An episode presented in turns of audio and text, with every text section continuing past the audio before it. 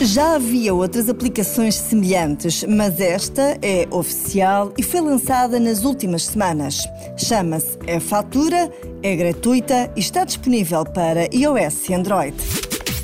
Sempre que utiliza a aplicação, tem de inserir o seu número de identificação fiscal e a sua senha das finanças, mas pode pedir para a app memorizar os seus dados.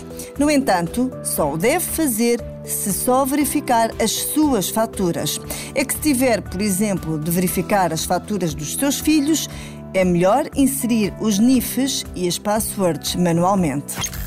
Uma vez dentro da aplicação, vai ver imediatamente se tem ou não faturas pendentes. Se tiver, pode, por exemplo, selecionar várias faturas de supermercado e atribuir a classificação de outros.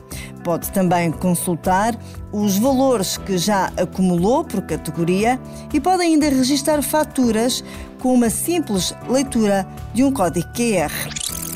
A app promete ser uma ajuda para despachar esta tarefa. O prazo para validar faturas termina a 25 de fevereiro e é muito importante cumprir para poder receber o maior reembolso possível.